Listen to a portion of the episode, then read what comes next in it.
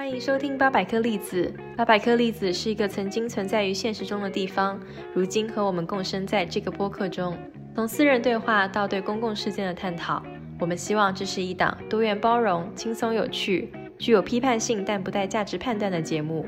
有关收听方法和每期节目的信息，可以在我们的网站上找到。网站地址是八零零 c h e s t n u t 点 c o m。我们会在网站上同步更新每期节目的文字内容。如果你身边有听力障碍的朋友，也欢迎向他推荐我们的播客网站。喜欢我们节目的朋友，欢迎通过不同的渠道支持我们。关于资助的方法，也请访问我们的网站。有任何的反馈意见、合作咨询，请写信发送到我们的邮箱。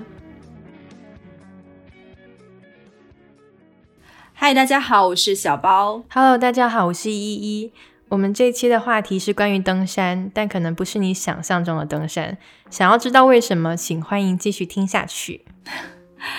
呃，我们之所以今天定登山这个话题，是因为前段时间读了詹伟雄他为我把青春读给山这本书写的推荐序。那这本书它是日本的一个登山家叫植村直己他写的。然后詹伟雄他是一个台湾的作家，也是一个资深媒体人。他在这篇推荐序里面就很精彩的介绍了植村直己他的传奇的登山人生。然后我读完这篇推荐序以后，就立刻发给依依，我说我们要不要来看这本书？然后我们可以做一期节目。我觉得应该是蛮有趣的一本书。但是呢，当我们决定确定了这个话题，然后开始读这本书，在整个读的过程中，我就一直在跟依依说：“我说，啊，我觉得好难讲这个话题，因为我很难在这本书里面发现可以深入展开的东西。”一直到我们前几天开始在找一些资料补充的资料的时候，我们开始从登山向导这个主题作为切入点，嗯然后发现了背后存在的非常多的社会问题。我跟依依两个人，我们是越看越生气，没错，然后我们就觉得哇，我们更想谈一下关于登山向导、关于夏尔巴人的事情。不过我们还是想要先介绍一下这本书跟它的作者志村直己他的经历，嗯，就是其实还是挺有意思、挺有价值的。嗯，所以我把《青春读给山》这本书是因为张伟雄的推荐嘛，然后我们读的是台湾今年初出版的，然后后来发现其实这本书在大陆在二零一四年的时候已经被出版过了，然后它被翻成的那个书名是《远山在呼唤》。这本书它讲的是植村直己从大学时误入明治大学登山社，然后到后来不停歇的追逐自己登山梦的故事。植村直己他是出生于一九四一年，也就是昭和十六年的一个日本登山家跟冒险家。他一直在实践独自一个人探险，然后他也是独自一个人到达北极，独自一个人泛舟亚马逊的人。他在一九八四年独自一个人攀登北美最高峰麦金利山的时候，在下山的途中突遇了恶劣的天气，然后不慎跌入了冰缝中丧生了。那一年他四十三岁。但是对于许多上网和实践独自冒险的人，植村直己一直都还活在他们的心中。他在这个书里面描述他登山和冒险路途上遇到很多好玩的经历。小包，你要不要来分享几个？我觉得特别有意思的是，他其中讲到了很多次他自己在吃什么，就是登山的时候吃什么，打工的时候吃什么。感觉他过得非常的惨，因为他本来也没有很雄厚的那种经济来源嘛，然后登山跟冒险其实是要花不少钱的。嗯那植村直己他自己的策略就是他会提前到那个地方去，在附近开始打工存钱，然后用他存到的钱再去登山。那么嗯其中他比较长的一段打工的经历是在法国的阿尔卑斯山脚下的一个滑雪场里面。嗯然后呢，我记得他在那边就有写说，他为了省钱，就一天到晚吃土豆，躲在自己那个小阁楼里面，有一个很小的炉子，然后什么炸煎啊怎么样，天天都是土豆。然后我还有印象，就关于吃这个啊，他好像到哪儿都要带着他的茶叶红茶，就是 在山上煮一杯红茶，对对对然后在那个亚马逊的漂流的时候煮一杯茶。然后他在亚马逊的时候也超惨，因为那个他是坐独木舟这样子滑下来嘛，然后那个独木舟就是就是一根根木头这样接起来的。那在漂流的过程中，他就不慎把他的厨具啊、吃的东西啊全都打翻了，哇，真的是 超惨，嗯，好惨。对的，就是其实这个书的内容，它写的是蛮朴素的，语言也好。实际的内容也好，是比较平铺直叙的记录了植村直己他登山跟冒险的生活。虽然在詹伟雄的序里面看起来哇好精彩，但其实，在书里面看来倒反而不是那么的惊心动魄，其实是蛮日常的。嗯，因为我想，可能就是因为这个就是他的生活，登山就是他生活的全部，所以这本书他不是在写植村直己的探险经历，而是在记录他的生活。嗯。那我记得当时读到詹伟雄的那篇推荐序的时候，促使我想把这本书找来看看的最主要的原因是，他是这样子描述这本书的：他是说，植村直己在这本书里说的是如何在自然里逆向发现生命的意义，然后发现一个人内在的自由。但其实我读完这本书呢，我倒是没有太发现他说的这个内在自由是怎么发现的。但是我们后来在聊这个事情的时候，我觉得依依好像对这一点比较有感触。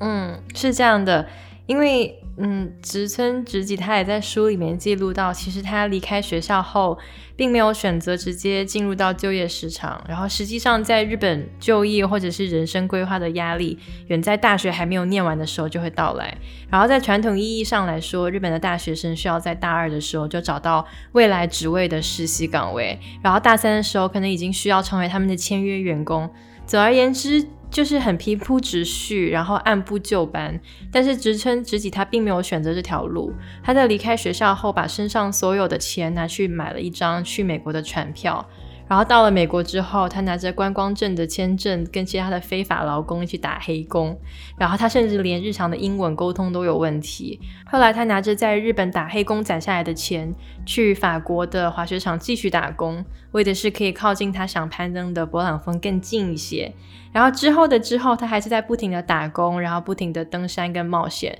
反正就是除了他对登山跟冒险的这个满腔热情，他其他什么都不会，语言也不通，工作技能也没有，登山技巧也不成熟。但就是在这样的探索过程中，他建立了他对这个世界的认知，找到了属于他的生命意义。嗯嗯，所以。聊到这个，嗯，我其实，在曾经很多年前无意的机缘巧合中，也有一段至今印象非常深刻的登山经历。当时其实对登山这个运动跟它背后更大的这种系统性的不平等啊，不具备任何的知识。虽然至今觉得那场经历让我获得了很珍贵的东西，让我短暂的跳脱了固定的生活方式，然后去反思了生命应该有的深度跟广度。嗯，比如说像是物资比较匮乏的时候，我一下子发觉，其实我根本就不需要拥有这些我曾经以为理所应当的生活方式，包括像家里面必备的家具啊、电器啊、服饰啊，或者甚至是网络服务。在跳脱了这些物品之后，我也可以在日常的生活中体验到很真切的快乐，就可能是没有像以前那么方便了吧。但是如果今天，嗯，我还有机会再选择一次的话，我可能会选择不去做登山这件事情。我在这里不太想过多的分享那段经历，因为我觉得我当时其实是在不太了解更多的背景下产生的这些思考。虽然这些思考是真实的，但是我觉得它是欠缺的。Anyways，所以当时我在知道了这本书之后，就是粗略了解到这位嗯冒险家植村直己他的经历，然后也知道他是一个一直在实践独自攀登、独自冒险的方式，就变得更加好奇他是怎么做到的，还有就是他为什么要这样做。对，就是刚刚也说了，植村直己他是以独自冒险，然后独自登山所出名的。那大家其实可以想到，因为，嗯，植村直己他活跃的时间是在六十年代、七十年代那个时候，就是在设备比较不发达的时候，以及那个时候其实可能才刚刚开始比较崇尚这种独自去攀登的事情吧。但实际上呢，登山在绝大多数的情况下是一个集体作业，嗯尤其是在攀登八千米以上的高峰，或者是选择极其困难的攀登路径。嗯那么，在我把青春读给山这本书里面，植村直己他也记录了好几次的嗯团队攀登的经验。嗯，可以看到每一次的团队攀登需要花费大量的人力、物力跟时间。比如说，在书中他就记录了他跟日本山岳会一起攀登珠穆朗玛峰的经历。他们是选择从南壁登顶，那个是非常困难的一条路，在当时还没有登山队尝试过这条路线。那在正式攀登前不到一年的时间里呢，这个日本山岳会就陆续派出了两支侦察队做前期的准备。这每支侦察队中，除了登山队的队员，还有多达八九十甚至上百的夏尔巴向导跟登山协作员。嗯这边讲的夏尔巴人，也有把它翻译成雪巴人。他们是长期生活在喜马拉雅山脉两侧的族群，大多数是生活在尼泊尔或者是西藏。他们中有非常多的人就会被登山队雇佣作为登山向导或者是呃挑夫。那么刚刚说到就是两个侦察队嘛，在第二个侦察队离开之后呢，为了观察气象啊、调查冰河啊，植村直己跟另外一个队员他们还留在珠峰脚下过冬。那我们可以想象，这个其实已经耗费了大概八九十个月了吧？但这一切都还只是正式攀登的前期作业。所以在实际的攀登中，就除了这些前期作业以外，实际的攀登需要嗯大量的人做很多辅助性的工作，因为攀登者他不可能靠人力背着大量的物资上山，就是每一个人他所能够负担的重量是有限的嘛。但一次攀登可能就是好几个礼拜，尤其是在天气条件很恶劣的情况之下，所以说登山队需要在不同的高度位置搭建营地啊，作为补给跟后援点。那么，所以整个攀登的过程是需要很多前期后期都需要非常多的人参与。但是，嗯嗯，从植村直己的记录中也可以看到，实际去做登顶挑战的突击队员可能就是那么三四个。像我们说的，他们去挑战珠峰南壁的那一次，就只有植村直己跟另外一个成员松浦，他们两个人做了第一次登顶挑战。当然，他们是成功了这一次。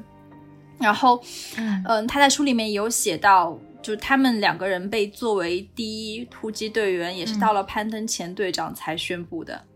你可以想象，除了他们以外，还有当然还有很多，呃，也是很有资格，可是没有被选上的队员。而且这个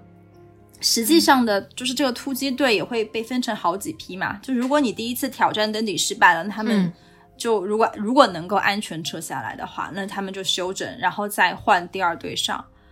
但是很多情况下，这种成功跟失败，并不是因为记忆的差异，而是由于天气等等的外界因素。所以，他这一整个的这种团队协作登顶的过程，给我的感觉就是有非常多的隐形的付出是不会被看见的，就是被镁光灯追逐报道的，被留在登山史上的名字就那么几个，就更加不要说。在同样这些被忽视的人中，还存在着不公平跟剥削。像我之前提到的夏尔巴人，他们在很长一段时间里，甚至到现在都被当作登顶的辅助性工具。夏尔巴人就在现代登山里面，尤其是在珠峰的商业攀登里面，大部分的都会雇佣夏尔巴人作为登山向导或者是登山协作员，来保证他们登山的安全性。嗯，我觉得在我看来，雇佣夏尔巴人的这些商业登山团队，更像是早期那些以团体为单位的军事作战，像一支在山地里的军队。然后夏尔巴人在这场战役之中是负责挖地道啊、料理食物、搬运所有要用的器械，然后建立营地、探路、救援，然后还要想攀登的策略。然后紧急情况发生的时候，他们也是注定要被先牺牲的。所以这些这么多的工作跟这么多人的付出，其实都是为了协助一个人，那么一个人登上的顶峰，就让我想到有点像那种战场上最后会被彰显、被嘉奖，然后甚至是建立了纪念碑被后人铭记的军官。可是这些事情从来都不是一个人的事情。是的，说到这个，就是关于夏尔巴人跟登山这件事情啊。今年呃，一月份的时候，有一个对于登山界来说的一个大新闻，就是有十位尼泊尔的登山者成功的在冬季登顶了 K Two，也就是乔格里峰。那 K Two 它虽然高度是世界第一，我们都知道珠峰是世界第一嘛，但是登山难度就是却公认是世界第一的。嗯，所以他们在冬季登顶 K Two，其实相当于终结了一个登山时代，因为之前在此之前 K Two 是现在世界上最后一座没有在冬季被攀登上的八千米以上的高峰。那么，呃，这个登顶的十个人其实是来自三支队伍，然后其中有九位都是来自尼泊尔的夏尔巴人。那这一次登顶非常特别，就跟我们刚刚说的不一样，不是只有一个人登顶或者一两个人登顶，他们是等到所有人都到齐了才一块儿上去的。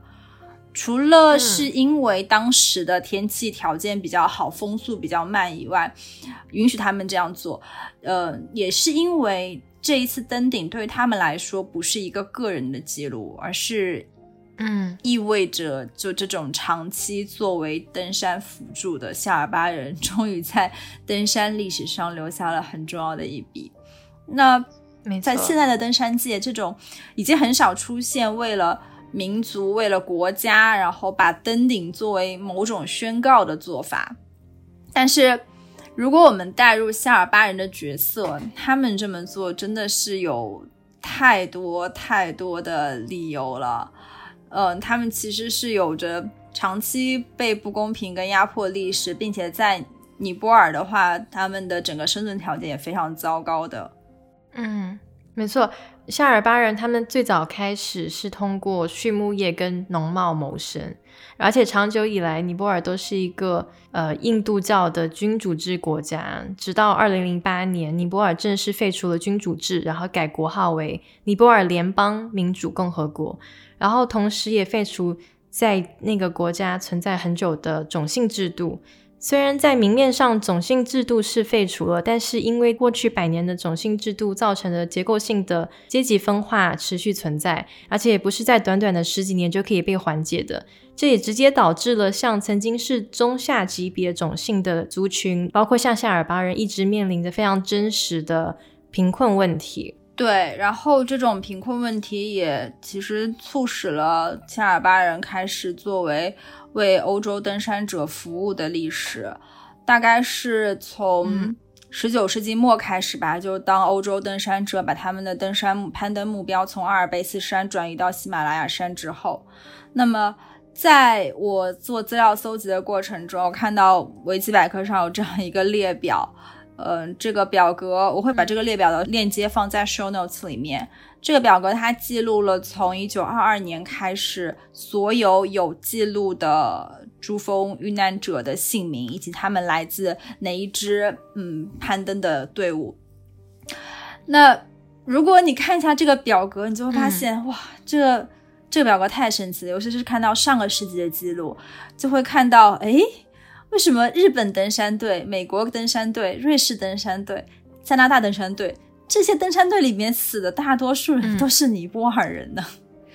这个其实就是就是很嗯嗯很血淋淋的写了现代登山的历史，尤其是珠峰的登山史。就是各个国家他们的雄心壮志，其实是在夏尔巴人的生命中完成的。但是这些夏尔巴人呢，他们什么都没有留下，就只是作为登山协作员的存在。对，而且在我们看到这些大量的资料里面，其实夏尔巴人是希望可以通过这种辅助世界各地的登山者登顶的这些钱来资助自己的家庭，然后为他们创造机会跟资源，希望比如说送小孩去加德满都上学或者去海外生活，而且也很明确的不希望自己的下一代跟随他们的脚步，因为他们啊清楚的知道这其中的风险跟回报是远远不对等的，而且。没有夏尔巴人，其实就没有探险这回事情。因为长久以来，夏尔巴人他们是冒着自己的生命的危险来实现这些从前的探险家，然后和现在来自世界各地的商业客户的梦想。其实对于大多数专业的夏尔巴向导来说，攀爬这些山峰其实真的很简单。而且早期来说，他们把这些山峰视为他们的神山，攀爬他们其实更加像是一个呃敬拜的。功能，而不是为了享受个人的荣耀，或者是只是单纯的为了攀登。但是在这些山峰开放了之后，商业攀登者决定他们的攀登只是为了寻求征服的刺激跟名声。其实它就是一个活脱脱的服务行业。说白了，它是一个压榨劳动力的卖身契约。然后这些夏尔巴人，他们就像氧气罐一样，花钱就可以买到，价值用完之后就会被丢掉。对。就是从九十年代珠峰商业化以来，有更多的这种个人的登山者涌入珠峰，但是作为登山辅助的夏尔巴人，不仅跟从前一样，依然是登山运动的隐形人，而且在商业化的过程中，他们是被进一步的剥削。那这个剥削它是多方面的，不仅仅是来自登山者，他这个剥削真的是非常夸张，而且是。从上至下的每一个层面的剥削，它最先开始是来自于这个政府，因为平均每一次这种商业的登山可以收取高达三万到十万美金不等，然后这个产业其实给尼泊尔政府带来了巨大且稳定的收益，但是在获取这些收益的同时，其实尼泊尔的政府没有在人道关怀或者是人权保障上做出任何有效的改进，而且。啊，大家都知道前几年珠峰有一个塞车事件，所有人都在那边等着要登顶。所以尼泊尔政府在二零一九年根据前几年的这个珠峰塞车事件，然后说是要推出一个新的政策来保护他们的劳工伤亡。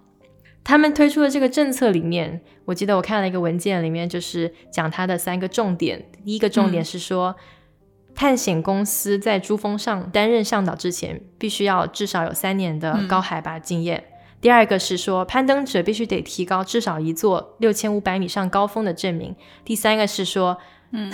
导游公司必须得向每个客户收取至少三万五美金的费用。但实际上来讲，这些听起来好像是新的政策，其实他们都是在打擦边球。实际上，针对第一点，呃，有三年以上的高海拔经验，任何一个夏尔巴人都可以达到这个要求。然后，像第二个的那个六千五百高峰的那个证明，其实。呃，在这些攀登证上面的造假情况是每年都有在被告发的。然后最后一个说是导游公司必须得向每一个客户收取至少三万五美元的费用，这个其实只是在原本的三万块钱上多提了五千块钱，而且这个这么低的入门价格，其实根本没有办法有效的杜绝业余登山者的参与。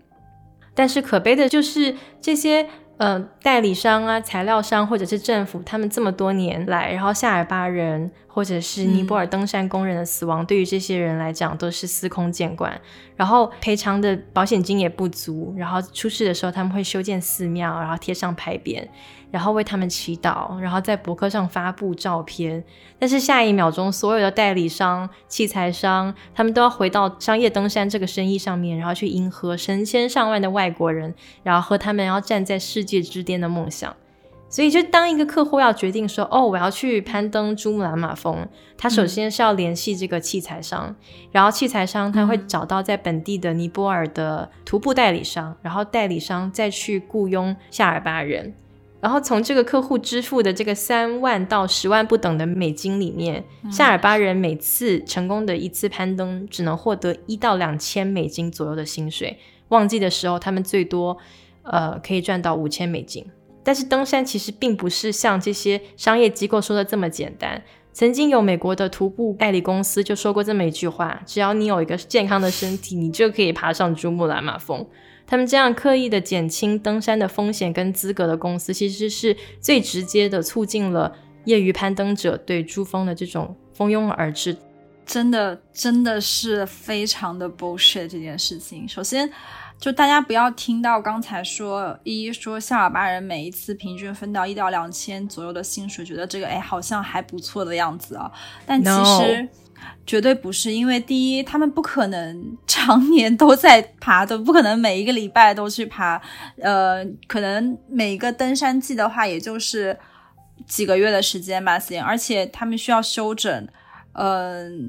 就是一一千到两千美金的话，你可以想象成可能两个月里面可以赚个什么五六千，但是一年可能就只能赚个这么一两次的样子。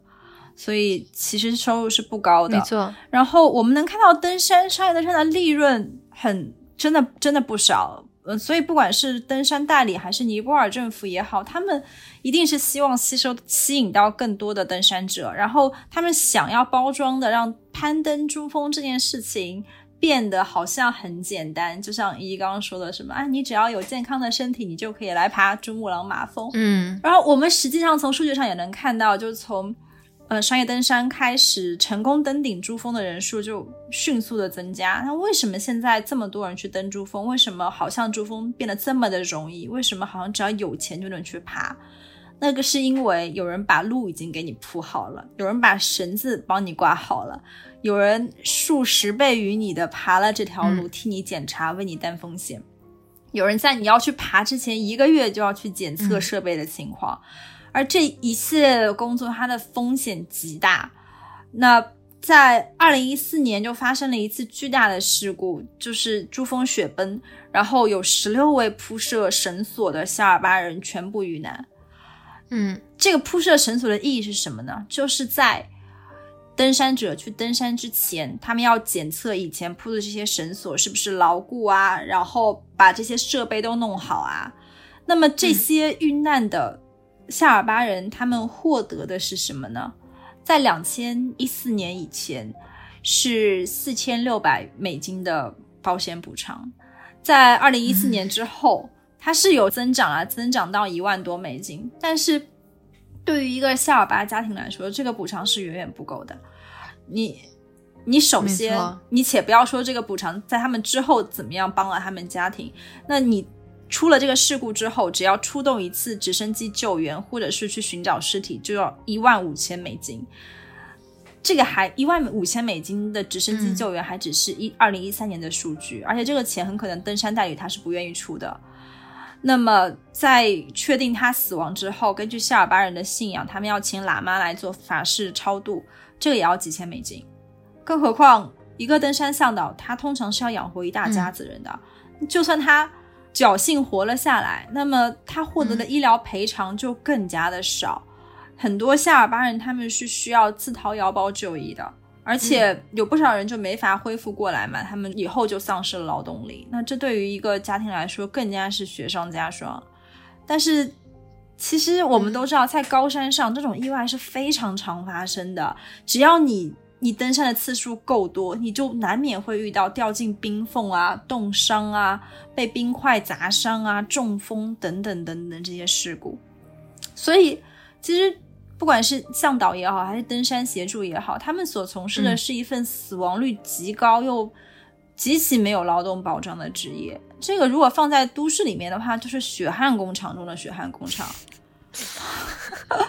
而且他们的收入是远远不及他们所付出的。就是我们刚刚能看到，好像登山啊，你一次登山真的好贵啊！爬一次珠峰的话，你好几十万人民币就要搭进去。但是这个中间有多少钱是给了尼泊尔政府？有多少人是给了这个一层一层的中介公司？嗯，我记得我看到有一篇文章是二零一三年的一篇报道吧。里面就有提到一个非常顶级的夏尔巴向导，他成功登顶了珠峰十九次，这什么概念？世界纪录是二十一次，嗯，所以他几乎就是很接近世界纪录的一个一个很厉害的登山向导。那他在登山季他的收入大概是六千美金两个月。那同样的情况下，西方的向导他的收入是五万美金，可就是真的是十倍的差异啊。然后这个六千美金他要用来养活自己的。妻子、两个儿子，同时他还要补助他的八个兄弟姐妹的家庭。这一个夏尔巴向导，他叫车旺尼玛，他失踪在二零一零年的雪崩中。那登山向导的死亡率真的非常高，我看到的统计是百分之一点二的死亡率，在任何其他的。服务行业都没有这样的死亡率。我们刚刚也说了，其实登山向导它就是一个服务行业，没错。其实百分之一点二的死亡率，对于付钱去登山那一方来说，他们承担的风险相对合理，因为你可能只是一年去爬一次，或者甚至一辈子去爬一次山。但对于一个登山协作员而言，一个要去成倍于你的去走这些险境的人来说，这个死亡率是很令人发指的。我反正看完这些报道之后，我就没办法。不去想这件事情，就是像珠峰这样的商业登山，它的存在是合理的吗？当然我们知道，就最近十年已经有了挺多的改善了，就是嗯，这个给他们给向导买的保险也提高啦，然后这些向导要经过各种培训啊。但同时也有不少的登山者愿意帮忙去建立基金，去帮助这些呃登山意外死亡的向导的遗孀跟家人们。真的说真的，这些真的是远远远远不够，因为这个事情的问题的根源就是我们真的需要商业登山吗？我们真的需要为了实现所谓的登山梦，将巨大的危险转嫁给别人吗？那这个登山梦也未免太轻易又太血腥了吧？嗯，你说到这个，我想到说，我当时看到一个数据说，其实夏尔巴人做向导这件事情，他的死亡率比在美军在海外驻地打仗的死亡率甚至的还要更高。是的，嗯，而且很多时候这些家里面唯一的男性劳动力丧失了之后，无论是因为他们失去他们健全的身体，或者是他们丧失了他们的性命，有时候，嗯，这些赔偿不仅是跟不上。以外，然后有时候连去寻回这个遇山难的尸体的钱，家人都不足以承担。嗯，你说到这个找尸体的事情，我突然想到，就是大家应该都听过一句话，就是什么“山就在那儿”这个话。然后说这个话的这个登山家呢，呃，我瞎忘了他的名字啊，反正他当时在一次山难中。就是失踪了嘛，跟他的一个嗯 partner 两两个人一起失踪了。那么就是后来又是有前赴后继的人，不管是呃国家地理的记者啊，还是各个电视台的记者，都有去找他们。一直到其实近些年，好像前几年还有人在去找。后来这个人就说这句话的这个登山家呢，他是被找到了，然后他的他那个 partner 是没有被找到的。但是在那次事故中，同时一块儿死的还有六名登山向导。可是我好像。就是大家的目光都永远是聚集到这些人身上，就是甚至这些人他们死后可能还有很多的社会资源会去寻找，但是一万五千美金的直升机去寻找尸体这件事情，可能就远远的不够。对，就是对于一个夏尔巴家庭来说是无法承担，也可能没有这种社会资源，甚至帮他们去找尸体。嗯。我们刚刚聊到这个商业攀登，然后有很多这些客户来到这里，然后决定要实现他们的梦想。这些人他们是存款金额甚至比他们的登山经验都要多得多的客户，然后他们从世界各地来到珠峰这里实现他们这个登山梦。但是对于这些商业登山者来讲，征服世界第一高峰这个意想或者是商业价值，其实远远比登山这个运动的本质重要的多。对他们来讲，然后我之前在看资料的时候看到了一个非常生气的。新闻很多个非常生气的新闻，其中这一个是发生在前几年，一个乌克兰珠峰探险队遗弃他们夏尔巴向导的事件。当时有一个欧洲的社交媒体公司，然后他们是开发虚拟货币的产品。然后他们当时作为他们公司宣传噱头的一部分，他们雇了一行五五人的这个团队，包括三个乌克兰队员跟两个夏尔巴向导，然后把他们的这个最新开发价值十万美元的虚拟货币的产品硬件埋在珠峰的山顶，然后把这个嗯攀爬然后埋葬的这个过程拍成了他们一个宣传纪录片，然后旁边那个旁白还配着说。世界最高的 token，也就是世界最高的代币。如果你够勇敢，if you are brave enough，you can get this，你可以获得它。然后我当时看完之后，真的第一反应就是这很可笑。但最可怕的事情还是在这个视频，因为它是真实发生的嘛。然后在那个视频当中，当时登顶的时候，其实可以看得出天气已经变得非常的糟糕，云层非常的厚，马上就要下雪了。而且确实是在他们登顶后不久，天气开始恶化。然后根据他们的描述，这三个乌克兰探险队员，他们留下了两位背着他们全部器械跟物资的夏尔巴人，然后飞快的跑到二号营地，然后中途还停下来帮助没有氧气瓶的中国登山者。但是他没有，他们没有停下来帮助他们的夏尔巴人，也没有说我来帮你们承担或帮你们分担。他们放弃了他们，他们抛弃了他们，然后这几个人就。一路上跑回了二号营地，然后这两个夏尔巴登山者中的其中一个向导就再也没有回来过了。而且这样的事情其实远远不止一两例，我在其他的报道里面也读到过，比如说像辅助什么韩国登山者的登顶的夏尔巴人，在临近山顶的时候，这个韩国客户会用冰鞋跟冰锥故意的。去铲冰块，然后恶意重伤他的事情。然后他问这个客人说：“你为什么要这样做？”客人说：“我只想一个人登顶。”Oh my god！哦，真的就是听了很生气又很难过。我我我之所以这么质疑商业登山啊，一个是因为我不太知道这件事情除了满足个人欲望之外有多少的社会价值。第二个是因为我觉得在这样高的死亡率跟受伤的风险中，不管是提高保险也好，还是加强训练也好，都不可能达到公平的结果。那为什么这么多年大家只会这么杯水车薪的小修小补呢？因为这是一笔极大的旅游收入啊！对于单单珠峰，对于尼泊尔政府来说，就是上百亿，每年上百亿的收入。刚刚我们提到的那个二零一零年失踪的夏尔巴向导，呃，车旺尼玛，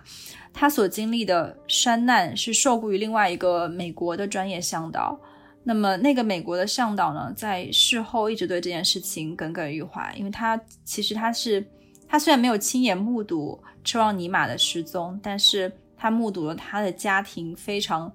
撕心裂肺的痛苦。然后在这个之后呢，这位向导他也做了很多的补偿。那他在后来的采访中说了一句话，我印象蛮深刻的，翻译成中文大概的意思是说：嗯，我对于登山的热情竟然催化了这样的一个行业。这个行业它不断的看着人去死。这个行业，它鼓励把人当做一次性的、可抛弃的工具，这是我最难以接受的事。嗯嗯，当然，除了我们，我们一直在讲夏尔巴人、夏尔巴向导，但其实除了他们之外，还有很多其他不被公平对待的登山向导跟登山协作员们。但是因为，嗯呃，珠峰的商业化最厉害，同时他们也的确被剥削的非常的严重，所以相对而言，夏尔巴人比较被人关注。那我之前也有读到，